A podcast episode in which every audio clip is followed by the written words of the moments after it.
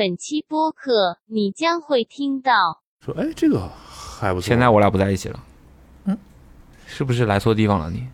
多余吧，来当和事佬来了今天。我告诉你，这事儿没戏。所以他是没办法自动跳出来那个申请发票那个。他就是没有，你问他他就说不能。然后那那你给我加大可乐吧，送我 大可乐。他说：“他说那个客人，我下班了。我陪你练。没有，他说我下班了。他说你在这待着吧，我先走了。对，他就说他说你他说您在这继续练吧，我我先走了。他说您走的时候帮我把门锁上。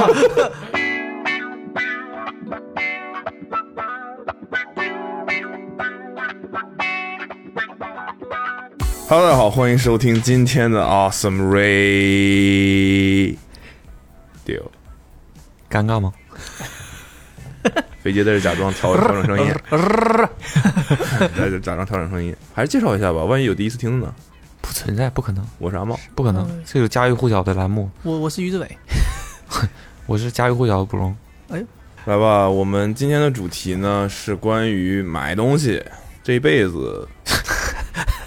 这个小半辈子，小小半辈子，听起来感觉录完就奔儿过去那种感觉。比较有这种特殊印象的消费体验吧，消费经历，也可能是某个东西，或者是某个过程对可以翻一下我们自己各自的网购的记录，从新的到旧的。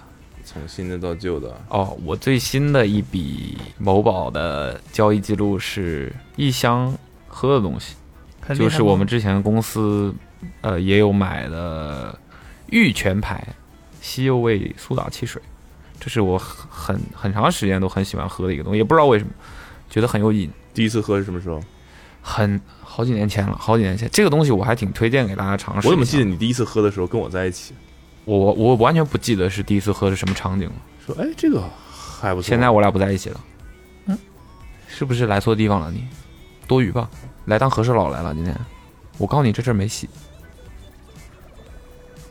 我这安静一段时间，就显得像麦克风关了一样。对，这个东西是还挺推荐大家的，就是它有一种，那它的味道别的别的东西都复制不了，而且我我尝试过很多种不同牌子的西柚味的汽水，都没有这个味，就只有他们家的这个味儿很好，很好喝，不是也也没有也没有怎么样，多多出奇的好喝，但是就会让人觉得时不时的想来一个来一发，因素一定是放了因素。又又整这个，上一次是什么枪？后来那那一大堆都被剪掉了。对呀、这个、安虎非常明智的剪掉了。是吗？哎对都没一大堆违法不能记的东西都剪掉了。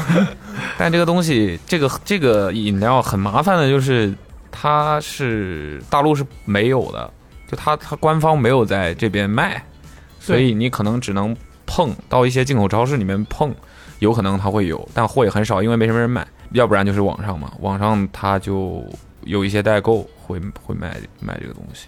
再往前就是两支筋膜枪了，对，母亲节的时候买了两支筋膜枪。你是一次性买了两支吗？我是一开始，我一开始买了，当时就在想嘛，母亲节送点什么啊？想想想想，觉得我妈有的时候会说，呃，肩膀不舒服，去嗯 嗯，怎么了？筋膜枪保值，就说肩膀不舒服什么的。我想说，之前好像那个筋膜枪不是火了一阵子吗？嗯，找了一找，发现现在也挺多牌子做的。买了 Keep 家的筋膜枪，好吗？你没用过？我没有用，但我觉得，呃，我的小丫鬟怎么差事儿吗？你那小丫鬟噪声也太大了吧！说到这个，我就想起来说，中国的很多本土的企业，它确实是有这个算优势吧，嗯，因为它很多企业能把国外发明的或者说最先做的一些东西，把它优化，嗯，但是还能用很合理的价格拿来卖，因为我们也知道，刚开始做筋膜枪的牌子，它很贵啊。我觉得就对于这个东西来说，这个东西其实我我也有个故事，就是我一个朋友，他当时送了我一把，对正品。对，啊，不是正品，我这不能说正品了，应该是就是原原版原版那个。第一第这个世界上第一把筋膜枪，原创的那第个。第一第一代就是你第在一把筋膜枪过分了，怎么啊大哥是创始人？大大大叔就把工程机拿给你了，原没有，然后他当时说：“哎，我给你买了个东西。”然后我说：“什么东西这么神秘？”哎，他说：“这个特别不好买，因为这个东西当时在健身的圈子是嗯，所以说好多运动员会用。传播的蛮开的，然后就说特别不好买，从美国好像还排队，可能倒不至于。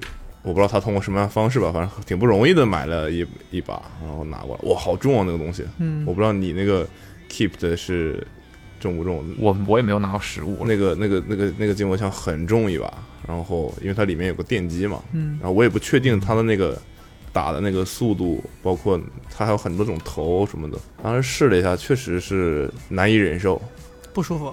不是不舒服，就是它的那个强度和它的那个频率，其实如果你真的打到你的筋上的话。就它其实起到放松的作用嘛，有的人说你就这样揉一揉或者是抖一抖，其实是起不到放松的作用的。那它那个类似于概念是可以更深层的放松你的韧带。我就试了一阵子，后来我就不用了，后来也是被我妈拿走了。香啊！我妈说：“中老年人哎你这东西不错。”我说：“你拿走吧。”哎呀，不用。我说：“边说边往包里装。不用不用，客气客客气啥？你这得留着用吧。我给你拿走吧，我我也不用。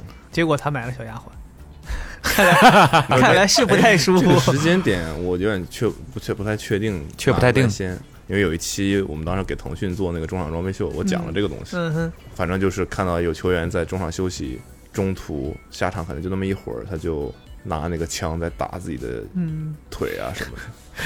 拿枪打自己腿，中场休息的时候。那啊，那我那我知道是谁，阿里纳斯吗？教练我上不了了。当时试用我那个美国的那个枪，它变档很少，然后最低的强度其实都挺强的。那可能我觉得可能他们一开始做这个东西，主要针对的是健身或者专业运动员的这种群体吧。对。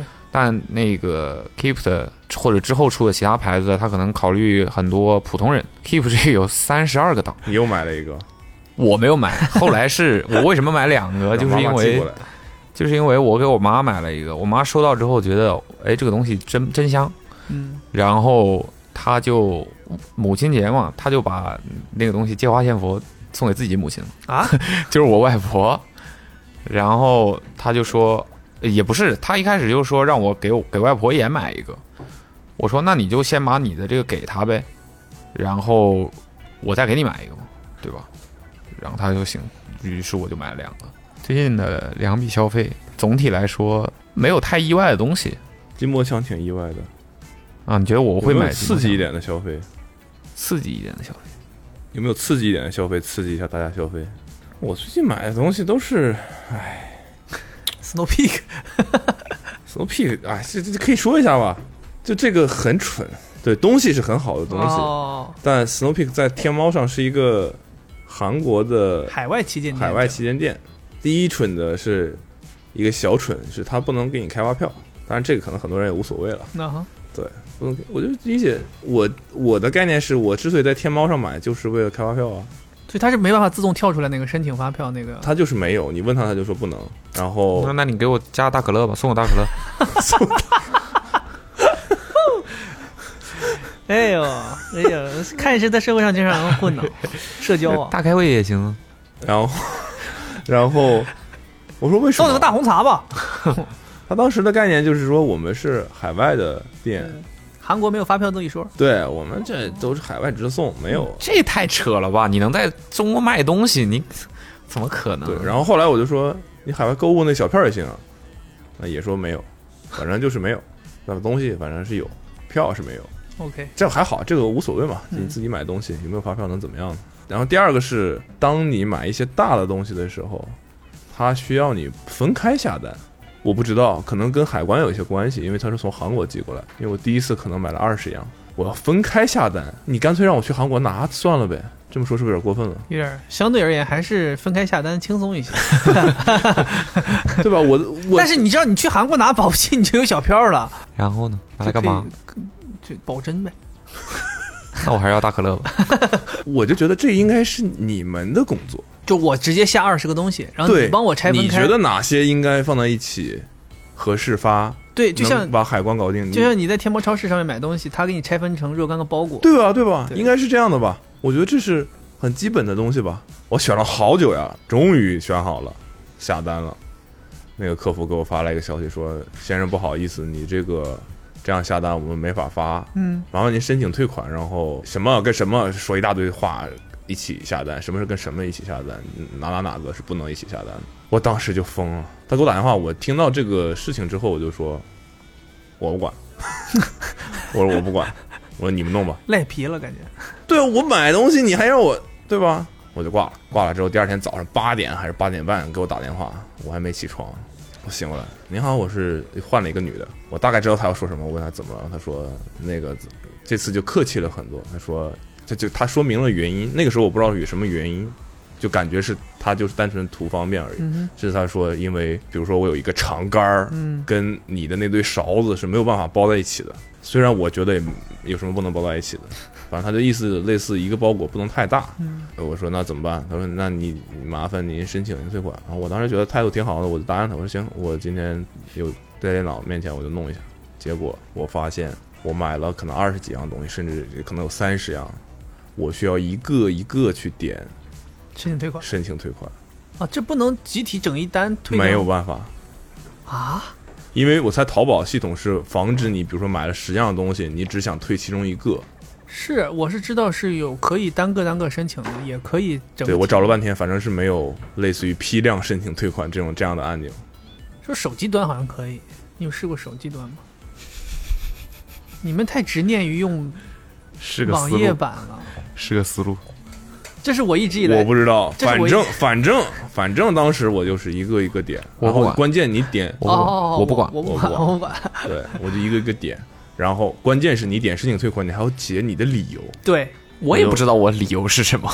我就坐在那儿理，由就选商家发不出货。这不重要，关键是我要点，嗯哼，操作成本太高了。关键是有三将近三十样东西啊，你要是让我点三十下也 OK，嗯哪怕申请退款有个确认我也 OK，我点了申请退款还要点理由，还要还要再填个有的没的，完了才能申请退款，然后还要等他给我确认退款，关键是我还要重新下单。你这样给我提个醒，在在大家在 Snow Peak 上买东西就是一样一样买。对，后来我发现他的那个标题下面有说有一小行小字写着“请单独下单”，类似这样的话。哦，反倒东西是好东西了，就是购买的过程比较辛苦。对。然后后来又买了，然后又发现一个事情，嗯就是大家可能不知道，嗯你在天猫像什么海外旗舰店，嗯，你能买的东西的额度是有限制的，一年知道吗？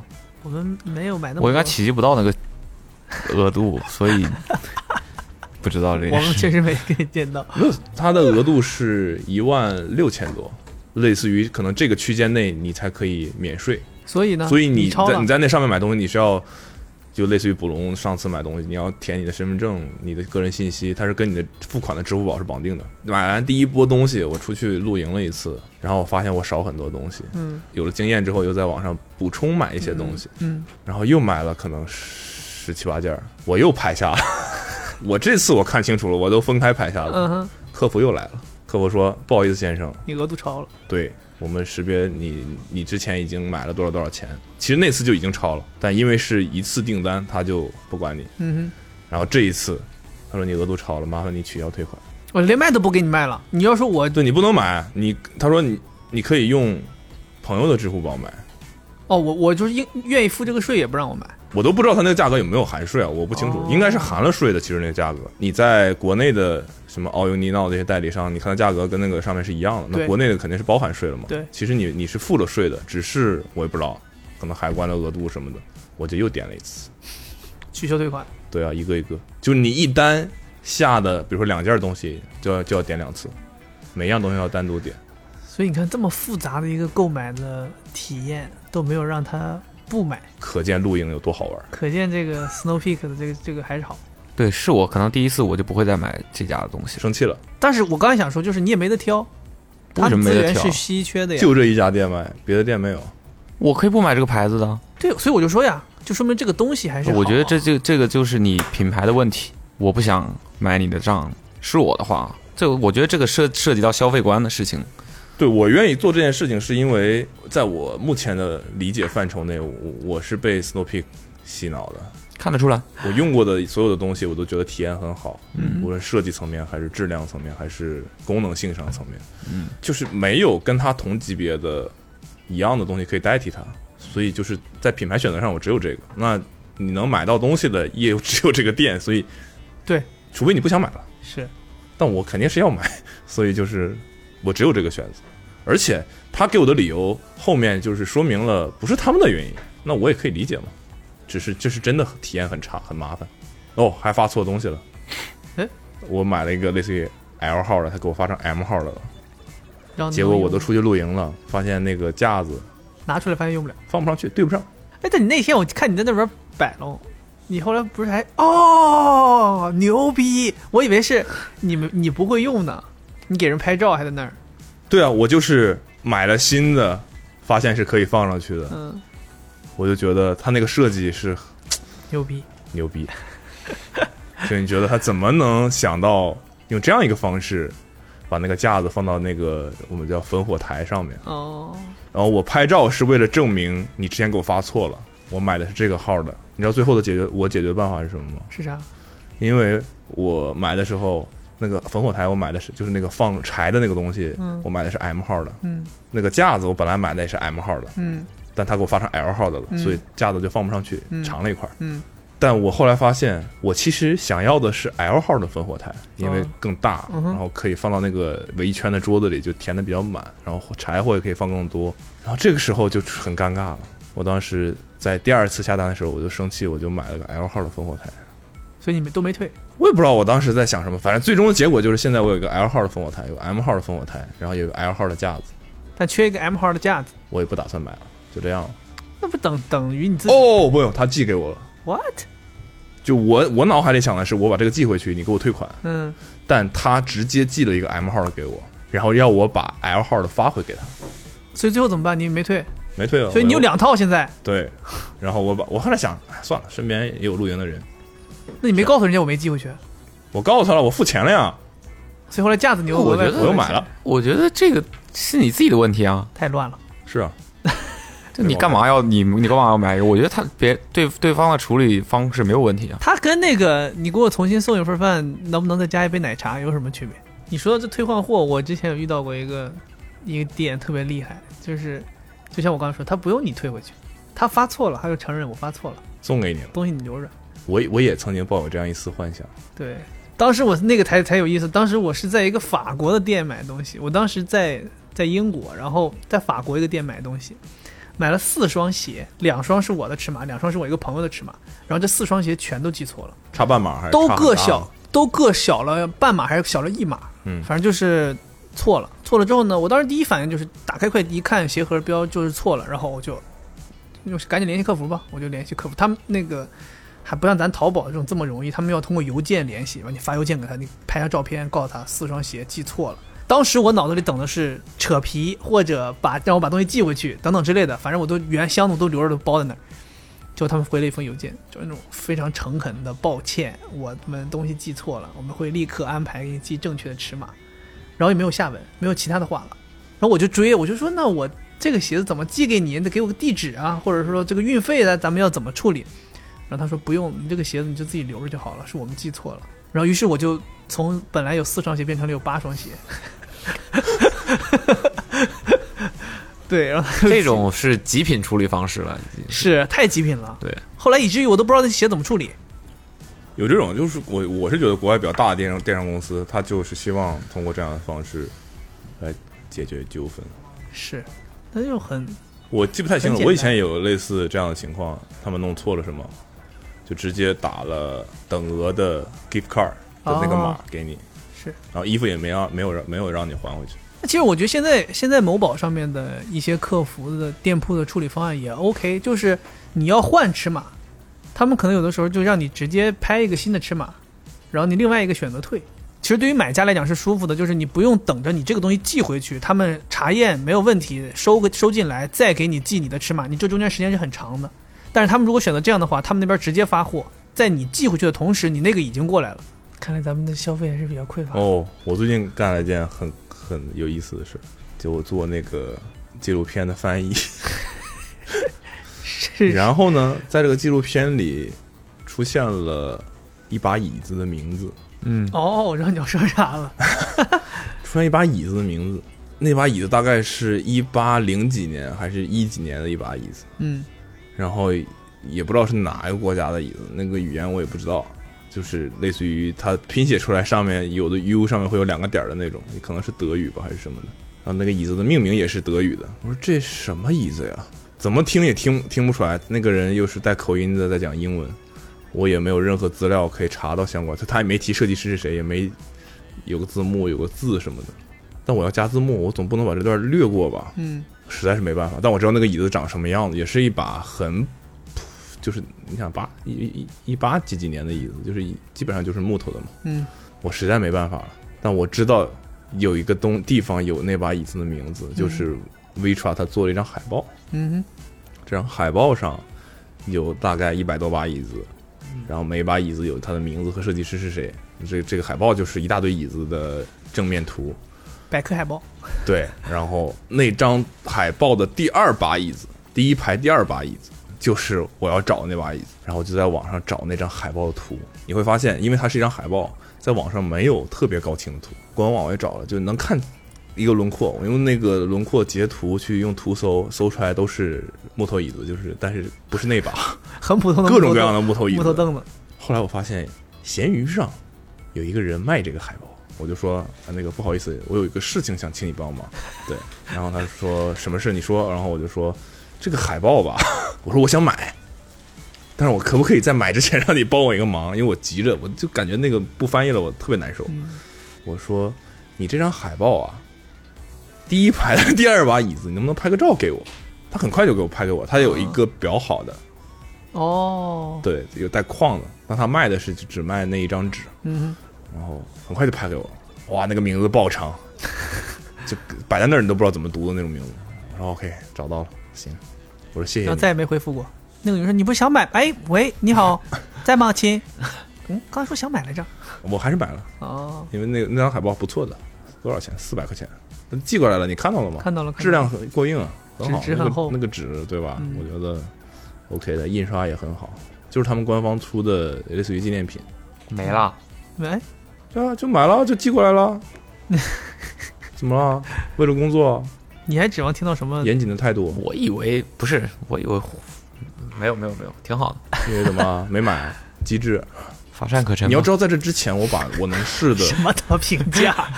我把我之前能试过的所有的办法我都试过了，我尽力了，这是最后一个办法。值得学习，值得学习，善用那个二手购物软件。嗯，然后现在想写一个大 G 专题，怎么回事？然后看不清车。吓我一跳！我心想说，怎么突然间转到大 G 专题了？说消费消费观这个事儿，其实是比较值得聊一聊的。我想问，你们觉得我想走。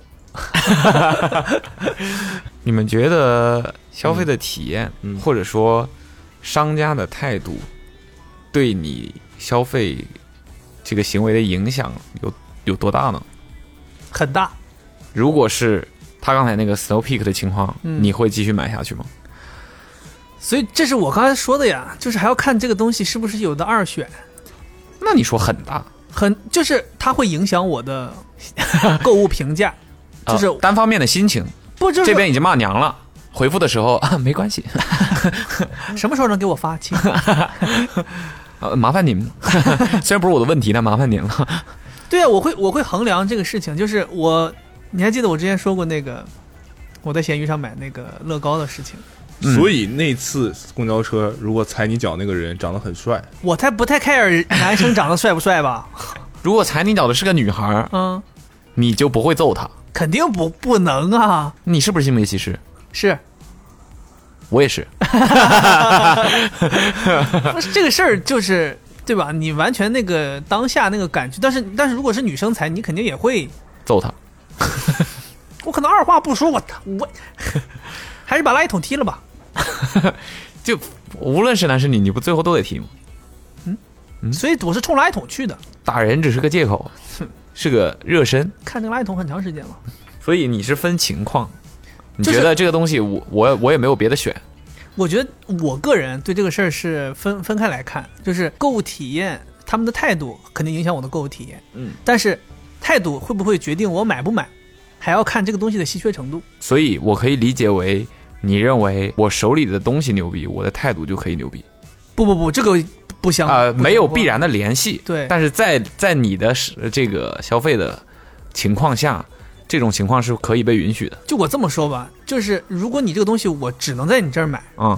但你对我有态度不好，嗯，我可能会骂你，不是啊，就揍你，就是我会强。我我可能最终还会买，但是我并不认为你是一个好的卖家。就好比说我不会给你好评，或者说我可以给你差评，OK，但是总之但是总之你会买。拿，差评威胁商家的，嗯。总之你会买。我，没有我没有威胁，就是我的意思就是说呀，我会不会影响你消费的结果。对可能不会影响吧。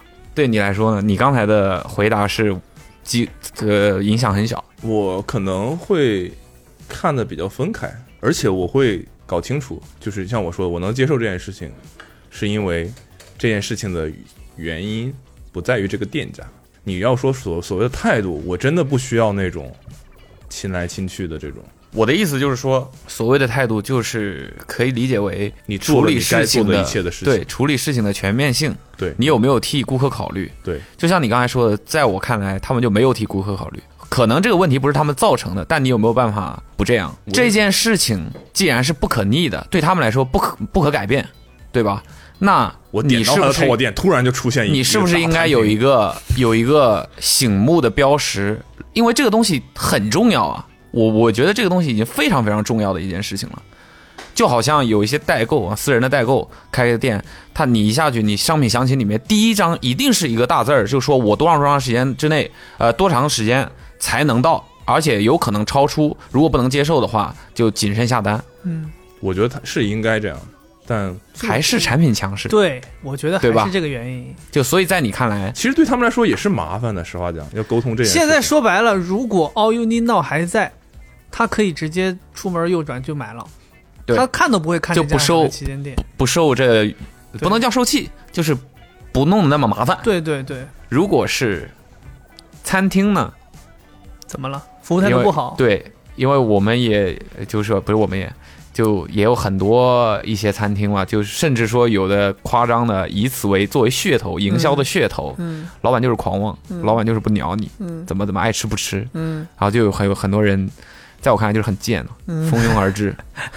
我不在乎态度，所以你不在乎餐厅的态度，这个我不在乎其实这个我态度。其实这我知道，你懂吗？我不在乎态度，你就在乎是嗯哼，你跟我细声细语，或者是我甚至会有点反感，但我需要你的是好吃。把你该做的不是，嗯，我们在聊服务嘛，没聊不不不，这是综合的，我指的是综合的，这就是好等于说吃是最基本的吧？你一次不好吃，你服务再好有什么用吗？你一次消费的体验下来，不能抛开看，因为我觉得这是相相关。我觉得你要是把它限制在餐厅上来说，嗯，就任何东西，这个产品本身如果不好，我根本就不会去，那不会去第二次，应该这么说。你你现在不知道，不是，但是如果有两家很相近的，就是就怎么说，就是口味差不多，不，我我我知道你们想说什么。我的意思，我强调的点是，我不需要那些很虚的态度好，嗯哼，我需要你把你应该做的事情都做到就可以了。但这个所谓的应该做的事情标准是不一样的。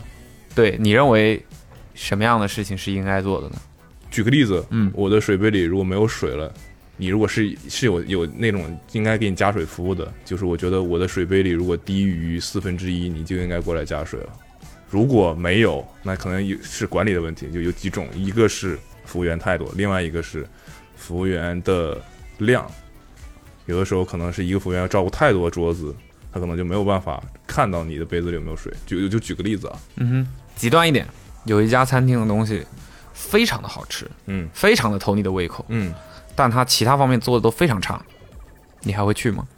你指的差是，啊、触及到你标准的那种差，那取决于它的定位是什么样的餐厅，所以你认为这跟费用有关系啊。所以你认为便宜的餐厅是可以接受的？对啊，因为我觉得菜品的价格不不都完完全全包含在食材本身。对不包含，所以不走那么，那么我我可以理解为，在你看来，餐厅的服提供的服务是是否让你舒适，是要你花钱买的某种意义上是？OK。那么我再怎么 这么问，选择题，某种意义上一家你认为非常好吃的餐厅，嗯但其他方面做的不好，嗯和一家还不错，嗯但其他方面做的很好，同类型的餐厅吗？对，那他们价格应该是不一样的吧？就是一样的。伪命题，为什么？我觉得有大把便宜的餐厅做的比高级餐厅还好的呢。你不能说这种事情不存在，我现在反而觉得越来越多。对，所以我说这个是存在的。所以我说，如果你是比如说相对便宜的餐厅，我觉得你没有做到那些东西。是 OK 的。对啊，嗯，我我我我在这里说的做到的没做到的，不是额外的，而是基本的。比如说，你说我去一个路呃路边的小店，私人的小店、嗯吃，你没给我上呃擦脸的热手帕，那 对啊，对啊那不，需要啊，对啊。但你要说你给我做一碗面，让我等了半个小时，哦，你在说的是这个事儿啊？类似类似，就说我不是说要你那种额外的，是基本的。你刚才说这个，我突然想到，就是其实我们在吃不同类型的餐厅的时候，是有不不同类型的衡量标准的。对，就你去、嗯你去那种街边的路边摊吃饭，你是有一个心理心理预期的；你去正规的餐厅，甚至高档餐厅吃饭，你都是有不同的心理预期的。所以我觉得可能要这么衡量才会。就好比说，你都是跟你的心理预期去，对，你都是所以所以我说了，我刚才给你的选择两个是一样的呀。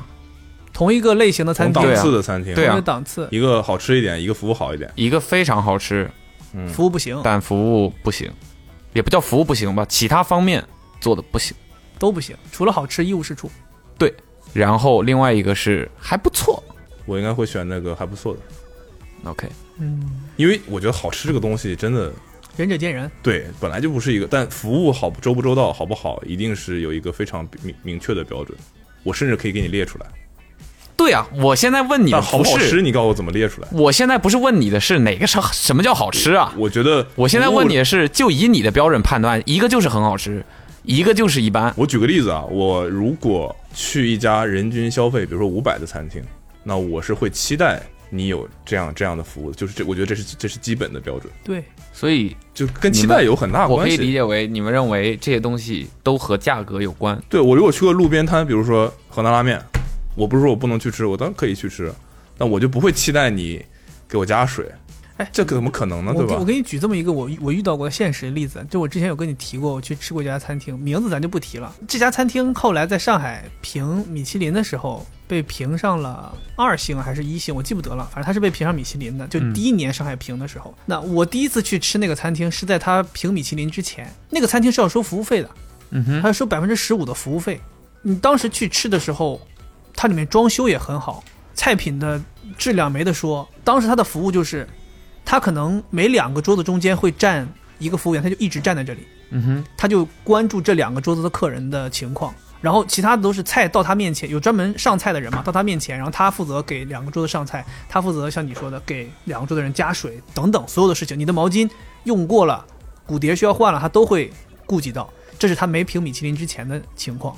后来他评上了米其林之后，我有在他评完米其林第二年又去吃了一次这家餐厅。当时第一个让我惊讶的就是那个餐厅依然是从正常的门进，但是你会发现从他要走到另外一个地方有一个很开阔的地方，是他们明显是新加出来的桌子和餐位，你也不再有身边有人服务你了，菜品的质量也就那么一般般了。这可能跟我第一次去吃也有关，当时第一次吃觉得特别好，第二次去吃就觉得嗯也就那样，而且环境也变差了。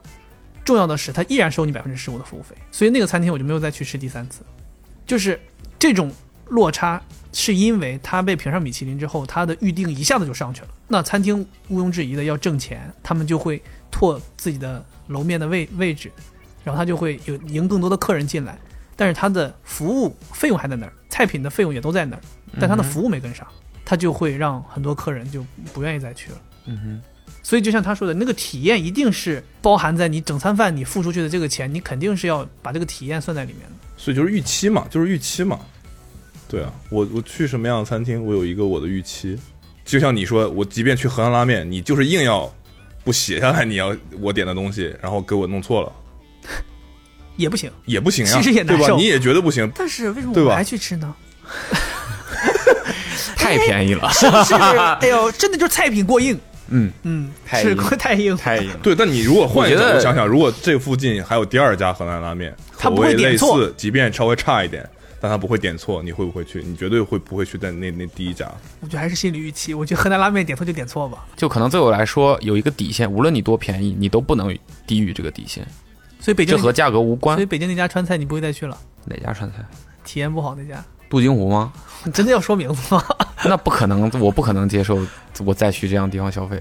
天哪，我还指望他们什么时候去北京，你们带我吃一次呢我？觉得不是是这样的，我觉得首先这里其中是有个例的，其次那个餐厅他追求的不是翻桌率，也不是所以你觉得是我的问题，我的预期有问题？不，但是他又是因为你那天的你又不是第一次去了，是你那天的环境让你不想有那么长的空桌期。可是我不是第一次去啊，你这么想心里就是每次都这样啊还有可能老板那天对啊，要搞你所以就是有个有个别的情况嘛。我觉得当然，这种个别情况不应该发生嘛。对，我觉得你这个价位的餐厅不应该有这种个别情况发生。老板，而且老板就看到，而且我觉得这是一个很严重的失误了，呃，不是两道菜之间的间隔，是所有菜之间的间隔。很平均，都这么长。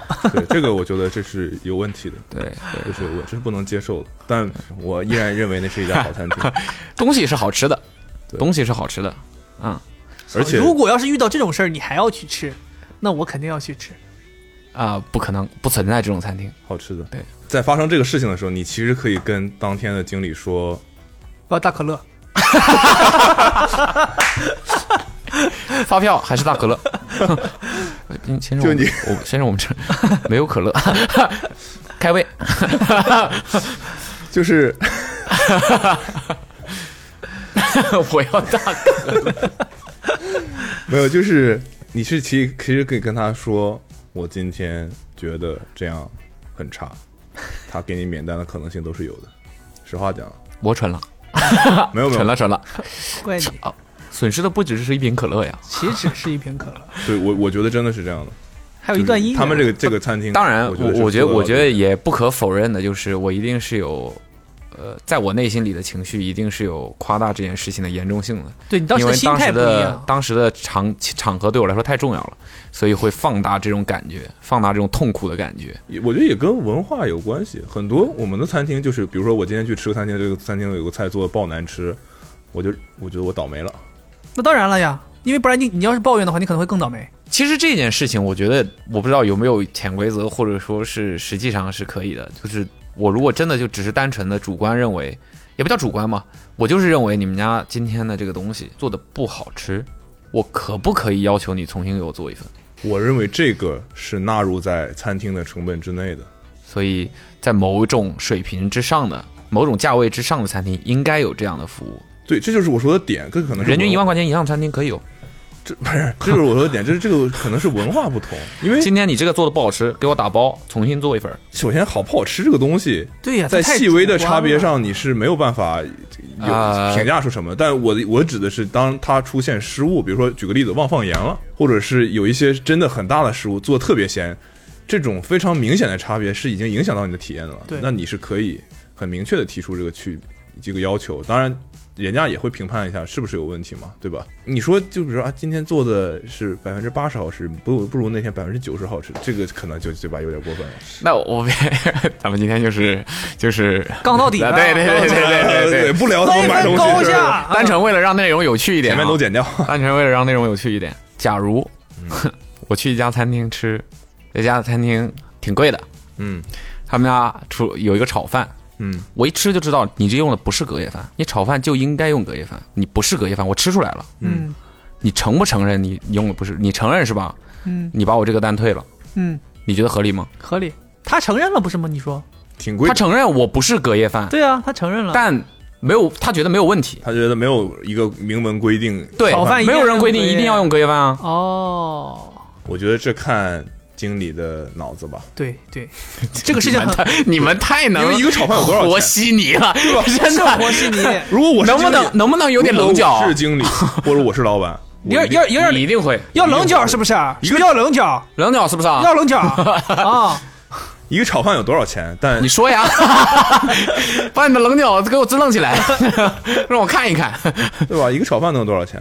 但这他们家炒饭，但七百，七百，对啊，如果炒饭可以卖到七百，那证明这家店的其他消费水平肯定也赔得起这个这碗炒饭，一样的逻辑。就是我的意思，就是这样的事情有没有必要因为这样一个东西，我去跟你跟你对，然后去影响我的店的形象也好，或者是你你的所谓的体验也好，说不定我为什么像你说鞋子直接补给你，不用你退了，就这样的东西，说不定还让你觉得哇，这个牛逼，本来是出了一个问题，现在反而变成一个对额外加分项了，你知道对吗？嗯哼，嗯哼，他把这个算到运营成本里，对，我觉得是是有这样的情况的。这比 fail marketing 出的，给你换了一份，嗯，依然不好吃。还还不是隔夜饭。没有，不是 我的点是不好意思，先生，麻烦您明天再来吃。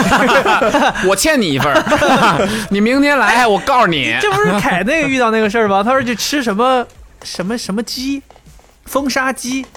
老板说老板说不好意思，风沙杀鸡今天卖完了。封杀鸡今天被被封杀了。老板说风沙鸡今天没有了，然后给他写了张小卡片，说他下一次来可以免费吃一只风沙鸡。但他是没有付钱的，对，这个体验 OK 吗所以这这是 OK 这是我觉得这就是算额外的，这这叫我们所谓的会做生意。对，这是额外的。对，因为你下一次去吃风沙鸡，你不可能就点一个风沙鸡，你里外里还是消费的。但没想到，没想到凯带了我八个人就去吃了一份风沙鸡，我连米饭都没要，喝的喝的都没没点，你你们家能开票吗？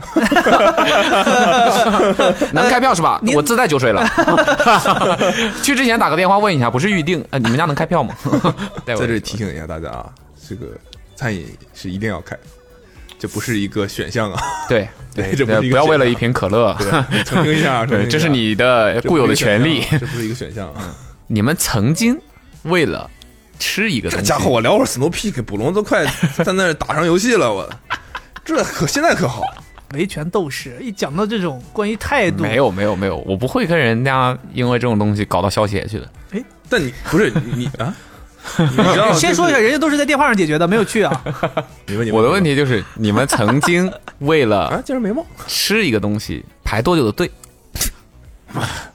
跟我整排队，哎呀，我为吃排队太多了。我有的排队是好吃，我再去再排，再去再排，去一百次排一百次我都愿意。嗯哼，有的是我只是经过我的搜集资料，我觉得它好吃，我去排，嗯吃完不好吃再也不会去了。但我这种那肯定啊，对啊再去不是傻吗？那就但有的人会直接被那个排队时间就劝退了。比 如就是我说我，对啊，比如你们会 你们会为会会为买买一份月饼排六个小时吗？六个小时，啊，他讲过这个故事，六十对六十分钟可能都不行。是的，我不行，对呀、我不行，我就排队，我完全不行。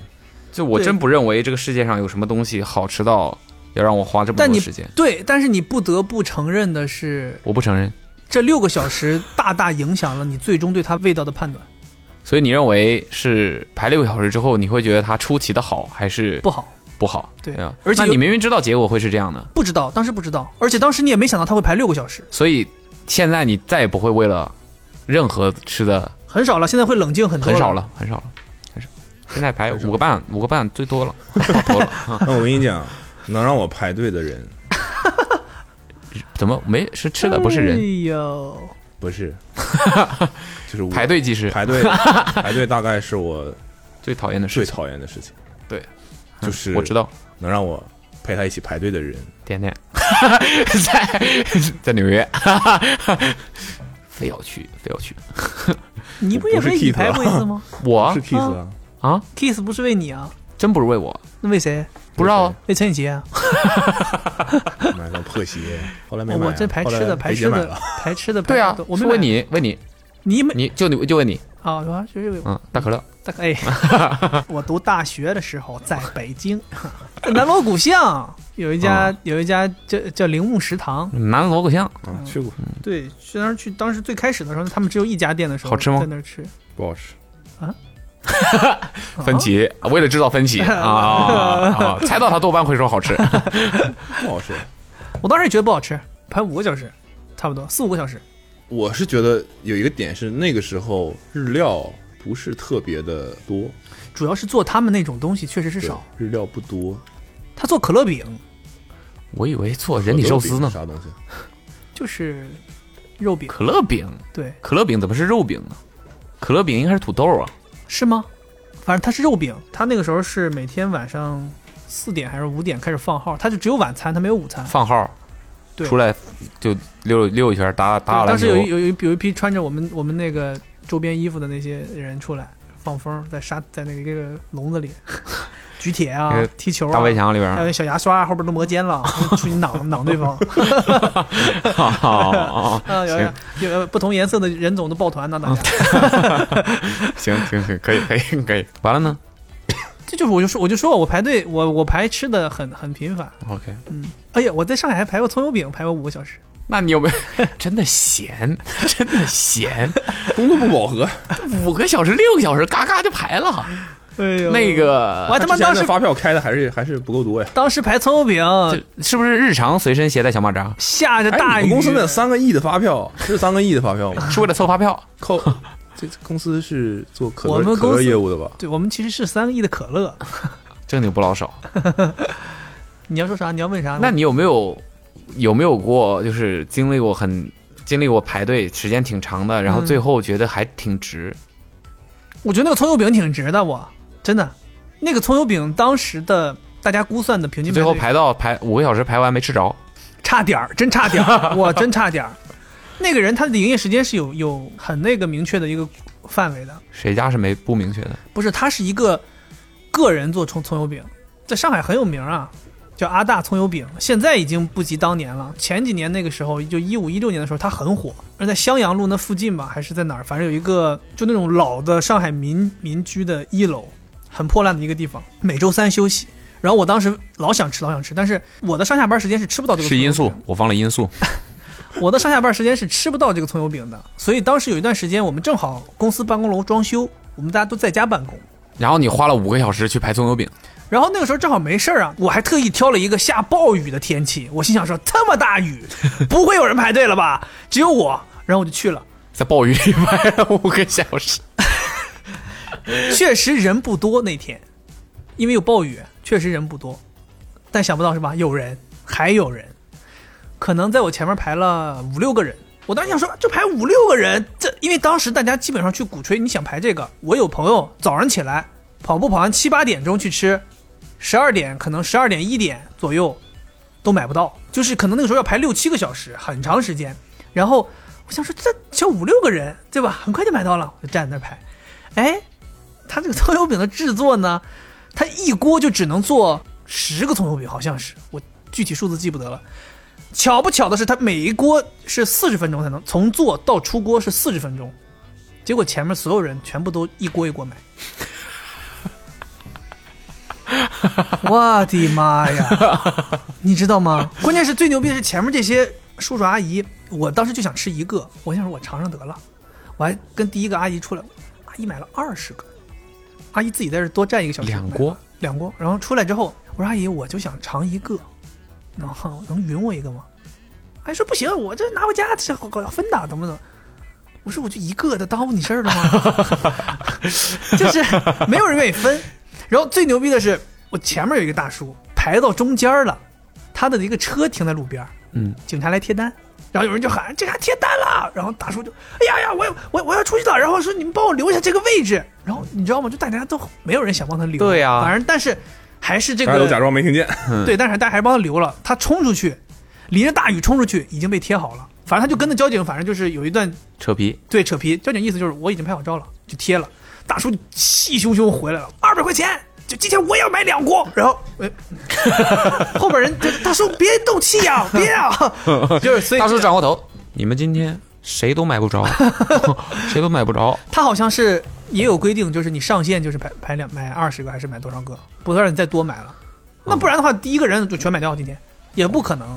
所以倒卖了就。对，所以后来那限限购，那个饼，反正他当时卖是五块钱一个，那个饼有有的人你想要倒卖。倒卖是三十五能买一个，但我当时要加钱跟那阿姨买，阿姨都不卖我，阿姨可能家里真的有人要分呢，可能嗷嗷待哺，家里有几个孩子要吃，等长身体。嗷。嗷待哺，对，然后八个月的孩子，所以后来我一个人要吃五张，所以后来你知道吗？我等了那么长时间，我也不甘心呐，但是我又没想买那么多，所以我最后买了五个。我心想说，格局还是小了，我就买算了，嗯，格局还是小了。我怕后边人揍我。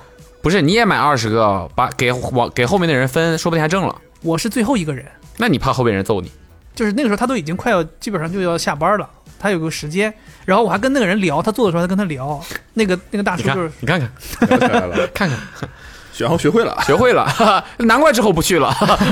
那大叔就是他还在抱怨，他就是说现在没有年轻人愿意学这个东西，很多人都想来学，抱着说要当他徒弟的这个幌子来，但是没有人用心学，然后学完很多人学完立刻就出去自己开店，然后会起拿他的那不然呢？拿他的学啥呢？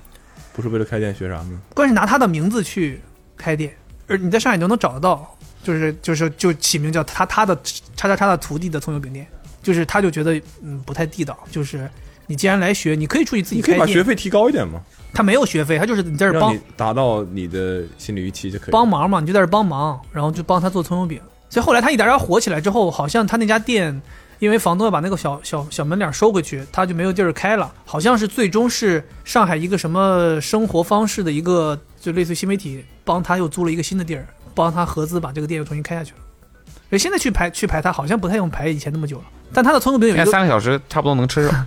三个小时，如果你前面没遇到买两锅的，你基本上三个小时是没问题。但我后来买了五个嘛，买了五个之后，我还那个去送给朋友吃，然后他们觉得太油，很多人觉得太油，确实油。它那个葱油饼你一咬都往外流油，是用的牛油，是流油不是啊牛油，啊它里边用的是猪油，不清真，Watch your fucking mouth！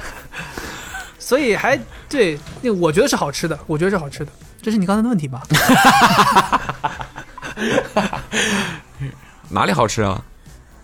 我我不我不太吃葱油饼，其实我很喜，我那有一段时期确实觉得有点太油我。我我有一个毛病，就是我有如果喜欢上这一个东西，一段时间内把上海可能这个种类的很多东西都都尝一尝，就是各种店都尝一尝。所以那段时间我疯狂的去吃什么时候开新媒体公司？各种葱油饼，吃了好多葱油饼，然后能能感觉到他家的葱油饼比其他的葱油饼要软要厚，而且因为它的葱油饼是这样卖的，就是很多你去吃很多其他的这样葱油饼是做好了之后放在一个类似于玻璃罩子里，然后有一个保温灯一直保温，哎，那个其实的口感是没有现做出来的好的嘛。那它的葱油饼，因为你排的时间长，你又只能买一个两个，所以你就买了就会立刻吃，然后它也是做完就卖，做完就卖，它不存在说我放在一个地方一直这样卖，所以它的饼软，然后厚，然后油格外的多，对，所以这是整体好吃的原因，我认为好吃的原因。热量就是顶呗。对，是我你你是真的很喜欢吃高热量的东西，对我很喜欢吃高热量的东西。我不太喜欢吃很油的东西，不太喜欢吃很甜的东西。我最近吃了一家餐厅，让我觉得不大行。变成饮食饮食主题了，也可以跟消费有关，跟消费有关是不是跟消费有关还是要 Q 一下？但那个点，可能我不知道你们会不会介意。你直接直问主题哪儿不满意，然后再说是哪家，歪了，价钱不够贵，就去了一家给开票了。你怎么？我问你你有没有票，你就你就开啊！当时 我醉翁之意不在酒。我就说我说这个有点不太行，就是因为他在上菜的时候，他是两碟，就那种很长的碟，上面大概三堆儿餐前的凉菜和零食，对，就是类似于有什么酒浸毛豆啊、什么核桃啊之类的这种东西。然后一听会送这种东西的餐厅，价钱便宜不了。核桃，呃餐厅是不怎么便宜，就是因为它不怎么便宜，就是我刚才说的那所谓六核桃，我不需要你的环境多好，或者是你的态度有多么的虚，你知道吗？我就真的只是需要你把你该做的事情做到位就可以了。然后呢？他干了一件什么事儿？他在上菜的时候把这两样这两泼脸上了。就两个人嘛，让他讲完好不好？他把这个这两个长的碗或者碟子吧，你就说很长，可能有三米长，五米宽，你让他讲完了好不好？可能有四十厘米长的、三四十厘米长的这么一个碟子，很窄的这种。嗯，它放在我我们两个人的桌子上是摆成了一个人字形，但我们两个桌子是空的，就只就是嗯这是嗯这是上的第一样东西。所以你你的意思就是说，他就是随手对摆了一下，没有没有想过你们夹菜方不方便，摆的合不合理，对他就是随手放上去。对，而且我觉得对于那家餐厅的自己所谓宣传的高级也好，或者是很你人均六十的餐厅，你做这种事儿啊？你知道我第一这为什么是我会在意这个事情，就是因为之前吃了一家日本料理，也是一个在日本学习的一个师一个中国师傅，这个他们叫太兄，就是太兄师傅就是师傅的意思吧？应该就是师傅的意思，太凶了。就是做做做寿司的那个主，三赛是老师，对，他是叫大什么吧？哎，不重要，反正就是他就是说，如果真的要求严格的话，端上来给你的东西，举个例子，这里面有三颗豆子，一个一碗汤里面有三颗豆子，这三颗豆子如果是应在应该在右前方的四十五度的话，它会细致到端到你面前，会把那三颗豆子的位置，就把这个所谓的容器的角度，都会摆都会摆成唯一的一个角度，就让你比如说你打开这个碗的盖儿的时候，你看每个人看到的是唯一的一个样子。我们俩是面对面坐的，就正常，我认为那个级别餐厅应该是，我倒不要求你给我对齐什么之类的，你最起码是两份东西给我平行了。平行了，放在我们两个中间之类的吧，对吧？这对你之后再上菜也方便嘛。对你，呃我当时就想说，嗯，行吧，我怀疑他的想法是不是先把这两个摆在边儿上一点，然后到时候可以上菜的时候就不用移这个了。关键是我们两个那天吃饭的时候，餐厅里只有我们两个，就也也不存，就是不存在忙，就算忙也不应该啊，对吧？撂下就走。对，这这这，反正听起来好像我我很我从那个取餐口这样拽过来的，听起来好像是那能放到桌上已经很不容易了。对，这就是我刚才所谓的捕龙的这个，我不需要你跟我态度多好啊，跟我跟我聊天，或者是跟我语气多么的，对我就需要你把这些事情做到位就好了，就没没店家要跟我聊天，我是受不了的。我吃饭就我吃饭，你不要过来跟我聊天。那店家说你跟我聊天就行我可以啊，啊，我不能跟你聊，就我那我只能听着。我错了，大哥，坐下来吧，一起喝。所以对吧？你们都都去过美国，美国是有明明确要求的呀，就是你吃一段时间，他那个人一定要过来问你 How is everything going，嗯 Get fuck out of here！对吧？他一定要过来怎么样啊？有什么问题吗之类的？他就就隔一段时间就会过来问你。加水这种你也不说了吧，就是再普通的餐厅，他也要照顾给你加水。我一般遇到过来半途过来都是九点就结单了，还有 还在加菜吗？嗯厨房下班了，方便先买下单吗？还有的厨房会不同做不同东西的师傅下班时间不一样，你到了之后，他让你这些东西先点，那其他东西是另外其他师傅做，所以你不着急点。那做这个这一类菜型的师傅要下班了，嗯，有可能。对，你要先点。我我很讨厌一个事情，就是餐厅不是那种你自己开呃你开在一个商场里面，嗯它有统一的关门的时间，嗯就是你可能自己的店铺、嗯或者是路边的店铺，你结单我可以理解，嗯，因为你有你的营业时间，你的师傅要下班。但你跟我说你要打烊，我我不喜欢这件事情。赶你走是吧？，对，我觉得这应该是一个算，我觉得算餐饮业应该有的应该的一个潜规则了吧。我们默认，在我的思维里面，默认就是你是永远不可以赶客人走的。我就我想在你这儿待多久，但当然我也不会在你这儿待到后半夜啊。他们可能怕呀。不是，关键是其实点是这样，我觉得有的时候，比如说你是老板，餐厅老板，有的时候我觉得老板都是懂的，嗯，只是说在管理上有没有把这件事情贯彻的很好。嗯哼，对，这也是其中的一些可以对，可能今天锁门的就就是几个服务员，他们就是着急回家了。对，就是就是管理的不好嘛。那管理好的例子就不说了，就像左邻右里，不可能每天都是他们俩人来锁门的。好哦，你这么一说，你这么一说，我刚刚还想说来着，就是左右里挺好，挺好。你说这个是我我就同一个那个吃饭的酒店里面，我也发生了一次赶你走。哦，你就说刚才那个，对，就是刚才那个菜没摆好的那个，对那家那家餐厅所在的酒店里，然后他他跟你说我们要打烊，不是那个餐厅，是个按摩的 SPA 对 SPA 酒店里的，类似我们是确实是嗯就是可能是赶最后他的一个可预定时间去的，但也在他的营业时间之内嘛。嗯哼，其实各方面他已经做得很好了，唯独最后走的时候，我们两个出来就觉得很渴，因为按的按到睡着了，你再醒来你就很渴，我就坐在他那个大堂里面，我就说有没有水？那他的那个 SPA 是一个独立的一个一个楼，然后就是有没有水，他就说那我去给你拿水，就去拿水。然后我们两个就坐在那个 SPA 区域的大堂里面，那个那个厅里面在喝水。就因为刚醒，你知道吧？你就你有点迷糊的，嗯我们俩就坐在那儿。那个时候可能做完已经，我猜着那个服务员有点想要下班了，嗯，因为那酒店也挺偏的，就可能回家还有一段路吧。我猜啊，就我也没有打算在那待多久，那也没什么好待的。我们俩在那缓，那个人就过来，也很也很态度也算好客气职业了很客气，对，也很客气说滚。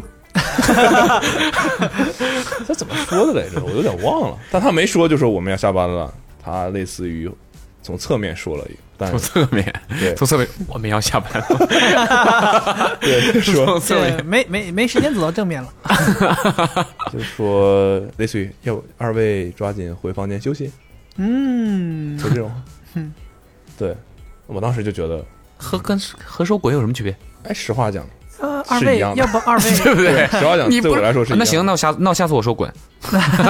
就是滚。你你有催我和没有催我，只有这两种情况。嗯，至于具体说的是什么，其实意义不大。嗯，对，嗯我很讨厌这种感觉。对我之前有在酒店里面，你要不就爽快一点，你要不就是对吧？但我跟你到，我说我十点关门，十点我的卷门门我就拉下来，我也不管你在里。我在酒店遇到过一次最搞笑的是，那个人也是着急回家，但是在酒店健身房，然后我在那儿运动，然后他也是可能要走，他说他说那个客人我下班了，我陪你练，没有，他说我下班了，他说你在这待着吧，我先走了。对，他就说他说你他说您在这继续练吧，我我先走了，他说您走的时候帮我把门锁上，我说啊，我说我可以吗？他说你就把门你你带上就锁上了，它自动锁了。他说那个过了这个点儿呢，其他人再刷卡也进不来了。他就说他说你你出去就行，然后他就走了。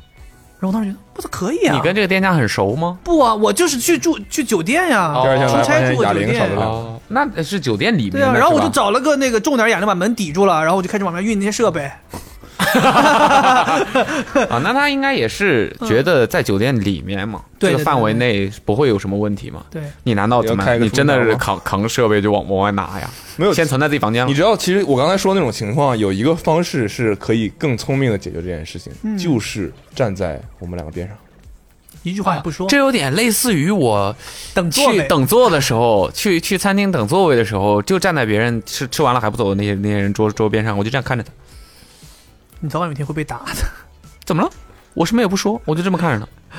你不自觉嘛，对不对？对，这这个方式是可以一句话都不说提醒别人，就是因为我其实知道那个是他们最晚的时间了，嗯哼，我只是要缓一下而已，我没有要在那儿久待。对啊，没什么好你你不你不你不能你也不能你不应该要求顾客要到你那个精准的时间就要走啊。就是其实你只要大概在我的视线范围内，比如说站在那儿，我一定会注意到你，我意识到你在那站着等，好像在等什么。我大概我我我自己是，你懂吗？我不，哎，我记得之前，我记不记得记不清是不是跟你们一起去吃一个什么餐厅？不是，反正有一次我去吃一个什么餐厅，也是很晚了，人家要下班了，但我们我们是已经吃完了，只是在那聊天，聊了很久。然后他们那个店就是要关门了，他们的做法就是他也不管你，就是你他们就是你这桌我不收就不收了。把闸拉了。他们就是自己服务员都收拾好其他东西，都穿好自己的已经从服务的衣服换回了自己便装，然后坐在吧台那里，然后把除了我们那儿的其他灯全都关掉了，然后他们就坐在那儿等着。然后那个时候我们就没办法，不好意思了对怎么待啊就是很明确的就是，你能感觉到他们也没有赶你，你想着待也可以继续待，对。但是人家就告诉你，我确实已经下班了。王者也都打开了，那 啊是是是有几个人已经开始打游戏了，然后我们都后来就 赶紧收拾收拾站起来，还跟人家说、哎、不好意思，他们说没事没事没事没事，想多聊一会儿还可以继续。收拾收拾这人门已经拉上了。聪明的，这真的是聪明的。对，然后就是基本跟我们一起出门，然后最后我们还在那等车，人家已经走了，他从我们身边过去，坐上了公交车。嗯，这可能也就是一些怎么讲做生意的小技巧。嗯，这次去那酒店真的是，那酒店不是很好吗？就是因为你有这种预期吧。然后还遇到个什么事儿，就是那天晚上我们被从 SPA 请出来之后，因为你要坐一个类似于摆渡车，就是高尔夫球车那种车到你住的地方。那时候可能已经十点多了吧，没车了我们没有末班错过了，回不去了，回不去了。我就去问我说那个就到大堂里嘛，它类似于步行可以走到大堂，然后就说我们想回房间，能送一下吗？一个男生就他旁边大概站了一些在想要卸货的工人之类的，哦，坐这个车型吗？没有。然后你知道你知道他干嘛了吗？箱货啊 你知道他干嘛？他当然是要送，但他很生气。啊！对，为什么我说他很生气？我不知道是因为那些工人跟他们搞了一些嗯什么麻烦事情，反正他心情不太好。他把那辆电的电瓶的车开出了，开出了宝刀，开出了我的感觉。哦，但那个车，那这个事儿严重了，是严重严重，但那个太危险，太危车险。是四周都是空的，很晃人，晃出去了。并且因为那个车我猜就不能开太，不是能开太快的，所以并没有什么扶手，就你前面就是座位，没有那种可以让你扶的地方。到地儿就剩驾驶员自己一个人了。然后真的，我靠，不拐转弯的时候，因为那不是我们第一次坐那辆车，嗯哼，之前也有其他的那个，轮子都要离地了，感觉。那没有，就是感觉要把我甩出去了。那我也没说什么。然后为什么他很生气？他开到一半中中途那个马路被一辆货车挡住了，那时候已经半夜了，狂他们在卸货。然后他那个车有个灯，那个灯不是像你开车有那个闪光灯，它是一个开关，哦，摁开就是亮，拨上去就是关，他就在啪啪啪啪，然后做出了那种，正常汽车 正常汽车在晃大灯的感觉。嗯哼，通过开关电闸模拟出了对类似的效果。然后就 那个前面那车也没动，后面他就很生气，就下车就跟前面那个人吵。我们两个就坐在那个车上，他就在跟那个人吵，然后回来的路上骂骂咧咧，然后在跟对讲机里跟保安发火，我路都堵了，你们怎么怎么回事？怎么之类的。我当时想说啊，OK，我觉得，我觉得你你有没有考虑过，会不会因为这段时间疫情的原因，他们生意也不太好？我觉得这不是理由吧？对，不是理由，但是是遇到了问题，就是酒店行业可能现在普遍都有点疫情原因，我们也不能写错别字儿，一样的呀有，点丧，有点丧，对吧？就是我觉得真的不是我事儿或者怎么样的，是对我就觉得，就我确实，我是没有办法控制自己去一直，就是留意到这些事情，就是我也不知道是工作原因还是怎么，就我老会把自己带入他们那个行业，嗯对不同的行业，然后再想他们是怎么解决这个事情，但我不会像你一样跟人家聊天，我只是观察。他是真的准备去干，你只是把自己带入到那个行业。对，但他在我们下车的时候，他还是说啊慢走啊什么之类的，说这种话，慢走，但过程中慢慢走是那样的。慢走两位哦，你这是牙疼吗？哦，你好，慢走，睡个好觉。就 打了麻药了吗？你这是哎，说起这个服务态度特别好，让你到难受的也是有的。有啊，有很多啊。尤其在日本，我靠，真的是难受。我买个东西要送你送到车上，也是让人难受，就感觉太客气了，你就觉得没必要。对，特别客气。嗯。有一次我跟阿威在日本的一个店里买一个裤子，嗯。然后也是那种独栋店，嗯，就是他一定要送出门，送出就一开始要自己拎着，然后到门口再给你嘛，对吧？这这这我到门口 OK，嗯，带你们上了一个高尔夫球车，没有，这我 OK。两位扶稳喽。又又又是你，这都 OK，这递给我了 OK。他们的规矩应该是要在门口，直到你消失，哎，看不见，视线范围内看不，见。看不见你，他才能回去。但是他们店家纷纷开始聘请盲人做服务员。但是但是你知道吗？就是他的那个店门口那条路就只有一条路，你无法在短时间内消失在他的视野里，哦你俩上房顶了，就像一个很长的您讲啊，很长的一个隧道一样，你也拐不了，但你知道后面有人盯着你。我天呐，有点吓人对。走出去五百米，回头看那个人还在那儿。出门前阿妹开始换跑鞋，对，然后我们俩边那是很早之前的事情，我们俩就边走边走，然后哎，你俩有没有在聊？要不要回头？有在说啊，你说你他他肯定还在看我们，然后就是你别回头，你别回头，就是就是这种。就发现你俩一迈步人就进去了。他真的就在后后来，就真的我有余余光看一下，那个女的就站在那儿，双手放在这样，嗯，这样那个听众听不见，那个，看不出来。就那样，那样，双手放在脑后。老爸脑是什么姿势？送别你们，这那女的双手 双双手抱抱头蹲在地上，扒墙上了。就一直看着你。我们有第一个路口可以拐的时候，马上就拐了。虽然你们也不是往那个方向走，对，然后发现拐进了另外一家店，绕了绕了绕了，出来之后又有人盯着。陷入一个死循环。真的这个是也是让你有点难受的。可能习惯也就好了。怎么习惯？咱们就咱们是没办法习惯嘛。对，还有那种别人可能你试鞋跪下来给你，他给你穿，你呢？他给你穿，我靠，真的，我这我接受不了，这他穿不上啊，很难穿。别人给你穿鞋很难没有，穿。他会把鞋带解的非常松。这是有点过分亲密了嘛？对，但他超越了那种。对他把那个桌碗碟什么的放好，我觉得我是非常舒服的。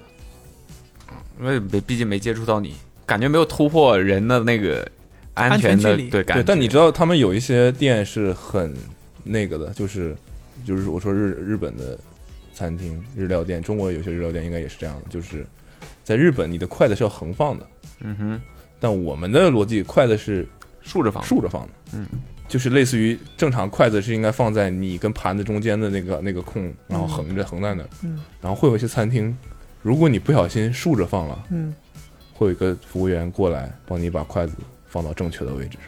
是不是有点强迫人？是不是入乡随俗吧。你如果下次再竖过来，就要会再出现，就要揍你了？再帮你横过来，直到你自己改过来为止。这这是服务吗？我是进了一个什么训练营吗？教我，教我。就是这样的。嗯哼，对，后面我就自己也改过来了，不能叫改，变过来。我后面做做得到了正正确的方式，甚至到后来，我发现我身边的朋友放错了，那个餐厅可能没有这种也那种人来帮你摆，我会去帮他摆好。成了，成了，成了。文化渗透，那怎么说呢？自己带入那个行业嘛。我很喜欢，如果是比较有特特色的餐厅，或者有地域特点的菜系的餐厅，吃着吃着有人出来跳舞的那种，不是服务员，服务员或者是甚至是老板，就店长之类的人，出来跟你聊天儿。都是本地的那个地方的人，我比较喜欢。要去都是广东人的餐厅吃粤菜，要去都是西安人的餐厅吃凉皮儿，我不去吃西安人的餐厅，没白开玩笑，开玩笑。要去都是新疆人的餐厅，对，类似类似会。我我个人会觉得比较好舒服一点，就至少发现这一点的那一刻，我就会觉得地道。嗯你至少知道这个菜色菜系的东西应该是怎么，应该是什么样的，嗯对吧？嗯，我没有别的意思啊，但我真的是吃过很多那个茶餐厅，服务员开口就是东北味儿。毕竟，嗯，原来在北京也有很多，对吧？不同地方可能不同的不同的特点，就上海也是一样，就怎么了？茶餐厅是我们东北第二美食啊？没毛病，没毛病，怎么了？没毛病。要说本地菜啊，可能排第一的是茶餐厅哦，东北本地菜。对，就很奇怪。倒反过来也是一样的。你说，你去吃吃一个东北菜，家常菜，号称地道。广东人，老板一开口，吃吃一吃一点啥玩意？今天？你就对我可能比较喜欢这样吧，但但也不要那种不要那种有一些连锁餐饮公司出的那种什么湘菜啊、云南菜啊，那那种真就是服务员都穿成那样，然后然后整个餐厅都布置的这这这那种那种。感觉你还是在说东北菜呀、东北有一个东北菜还好是我分不清是朝鲜还是韩国料理的餐厅，东很有名。北是朝鲜嘛，是叫啥可能类似吧大一，点但反正对我来说就是一样的。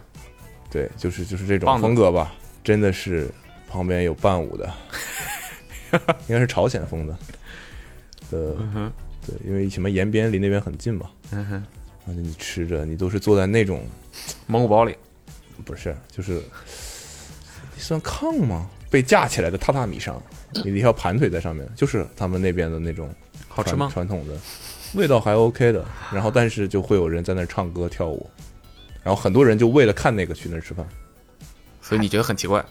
对，而且据说那个地方的的服务员啊什么的都是朝鲜人。当地人朝鲜人，而且这段不能不知道能不能说，啊，就是说能在那个餐厅工作的人，在朝鲜都非官即贵对，的儿子哎，的的家里人。这个你这餐厅不会我去过吧？我当时不是有有后来发现连锁店了，不是，我当时是因为出差去了那个中朝俄边境，然后在那个小小镇上面，他们就带我们去吃一个餐厅，还说是特意找人约的那个地方。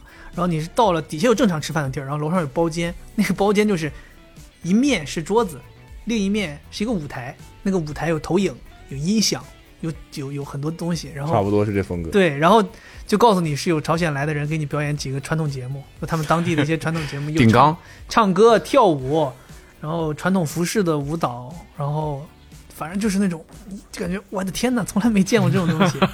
对，然后他们也是说，就是在朝鲜，你只有是达官贵人，官，或者是说对，一般都是官了，或者军队的人的孩子才有机会到这边来，因为在你在中国挣钱，对于朝鲜来讲是挣外汇嘛。